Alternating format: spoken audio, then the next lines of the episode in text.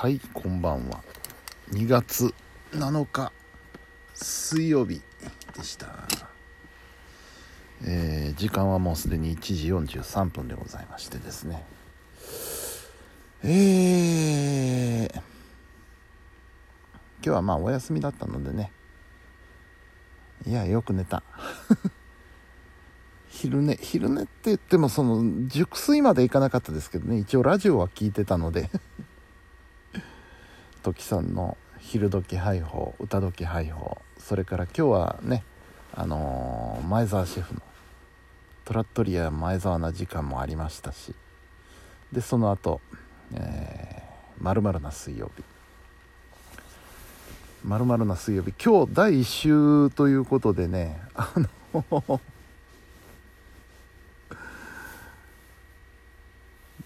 まああのー、FM 配報のね、えー、インスタグラムアカウントというのがあるんですよ。上久保さんがすごい頑張っててね各パーソナリティさんの動画をねババババババッとこう撮っていってるんですけど。その中の先月だったかな？に公開されたやつの中で今日出演した小川さん小川麻子さんがそのインスタグラムの動画に出てたんですけれどもむちゃくちゃ面白くてですね、えー、なんかピヨーンとか言ってるし。あれが非常に面白かったのであのその感動をお伝えしたくて。今日初めてこのグループにメッセージを送ってみました。いやなんであの枠はあんなに面白い人がたくさんいるんだろう。すごいな J プロダクション。面白い人たくさんいますもんね。びっくりですわ。うん。そんなわけで、今日はもうひたすらラジオと昼寝。合間合間にちょっと作業しつつ。今日あのあまあ晩ご飯食べてからね。晩ご飯を食べてからあのようやっとあのインスタグラム並びに TikTok の動画を1本あげました。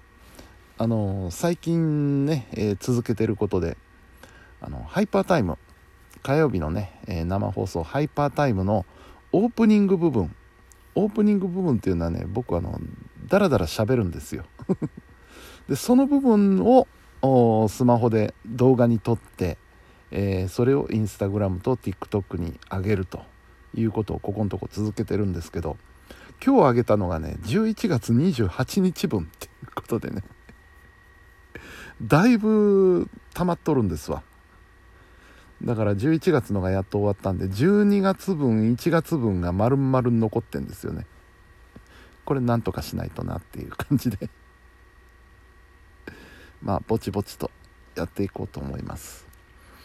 あの動画編集をね、えー、この動画に関してはあのー、キャップカットを使ってやってまして。キャップカットえらい流行ってるんでねどんなもんだろうか一回ちょっと使ってみようと思ったんですけど。うんなかなか面白いですね。あのー、ちょっとあの、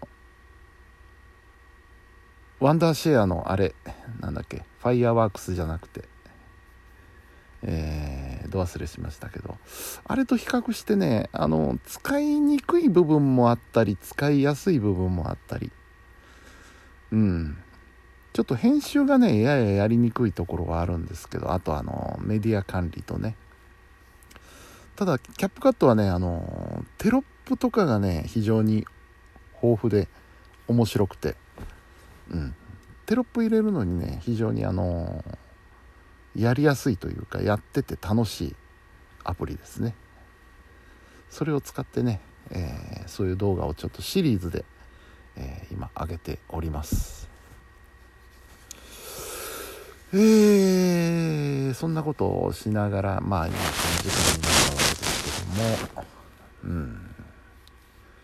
そうです。あのねえー、まあラジオ番組にとって出だしオープニングって割と大事だと思うんですけどあのいろんなパターンがあるんですよね、えー、まず時間が来ました。放送時間が来ましたっていう時に曲を流す。まず曲を入れて、えー、フェードアウトして喋りに入るっていうパターンが割と多いかなと思うんですね。それともう一つはがなりを一発ポンと入れる。あの番組タイトルをね時間になったら「何々」って言ってテーマソングがポンと入るっていう。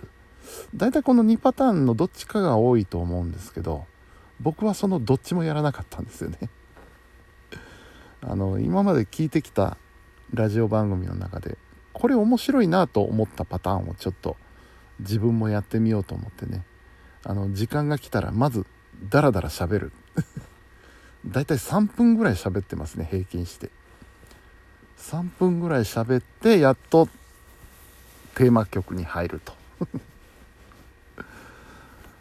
これをねあのー、FM 配報の上久保さんがえらい褒めてくれましてねあれはすごいって言って。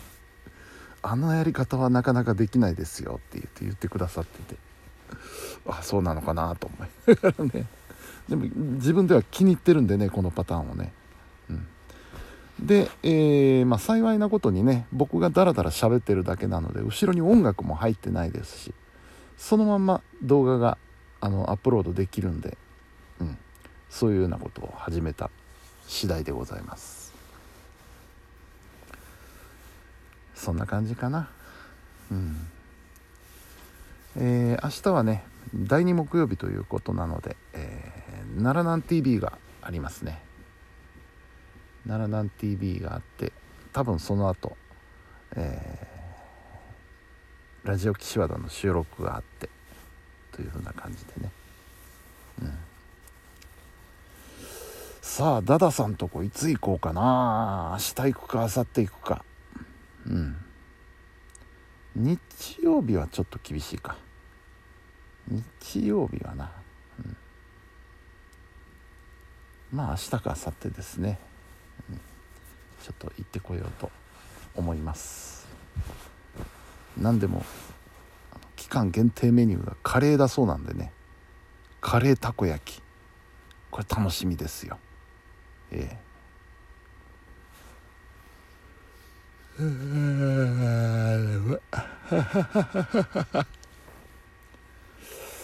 いうことでね。今日もあのまあそろそろ寝なきゃなと思ってえー、歯磨いてたらあのテレビがね NHK でまたまたあの映像の世紀バタフライエフェクトをやってまして、ね、あれはね見ちゃうんですよね。あの番組は割と好きでね、うん、で今日はあのいわゆるヨーロッパの東西の壁っていうやつをねやってたんですよね。まああんまり SNS とかねブログなんかでその政治的な話題を僕は極力出さないようにしてて。うん。あのー、絶対空気悪くなるんでね。政治についての話をすると。だから X でも僕は裏垢で そんな話はねするようにしてるんですけど。まあ今日のねバタフライエフェクトが民主主義と社会主義っていう話で、まあ、今まさにもうねロシアの方では民主主義と社会主義が真っ向からぶつかってるわけでね、うん、イスラエルにしたってそうですよね。いわゆる西側陣営と東側陣営っていうことでぶつかっとるわけですけどこの2組っていうのはもう分かり合えることはないのかなっていうね。うん。まあいろいろね考え方もあるしまあ我々の知りえないことっていうのもたくさんあるはずなので一概に決めつけはできないんですけど。うん。一番の元凶はアメリカな気がしますね。うん。大元はねアメリカがいろいろ仕掛けた結果じゃないかっていう。で仕掛けるのはいいんですけどあの後の尻拭いができないっていう。何ともねその無責任な あれだなと思いますけど結局その国ってのは何だろうなっていうのを考えた時にねうん。結局アメリカにしろロシアにしろ中国にしろ大きい国っていうのはそのやっぱり自国の利益が優先。これはまあ当然なんですよ。日本だってそうですしそうあるべきだと思うんですけど他を蹴落としてまで自国の利益をって考える人たちなのでまあちょっとどうしようもないですわね。うん。そう考えると日本っていう国がやっぱり異質なのかなと思ったりしますしそういうふうに考えるとおそらく争いっていうのはなくならないのかなというふうな気がしております。うん、まあねあの政治の話全くしませんけどだからといって何も考えてないわけではないんですよ。そんな今日この頃でございます。はいというわけで明日、えー、奈良南 TV でございますので一つよろしくお願いいたします。えー、本日も皆さんお疲れ様でした。それではおやすみなさい。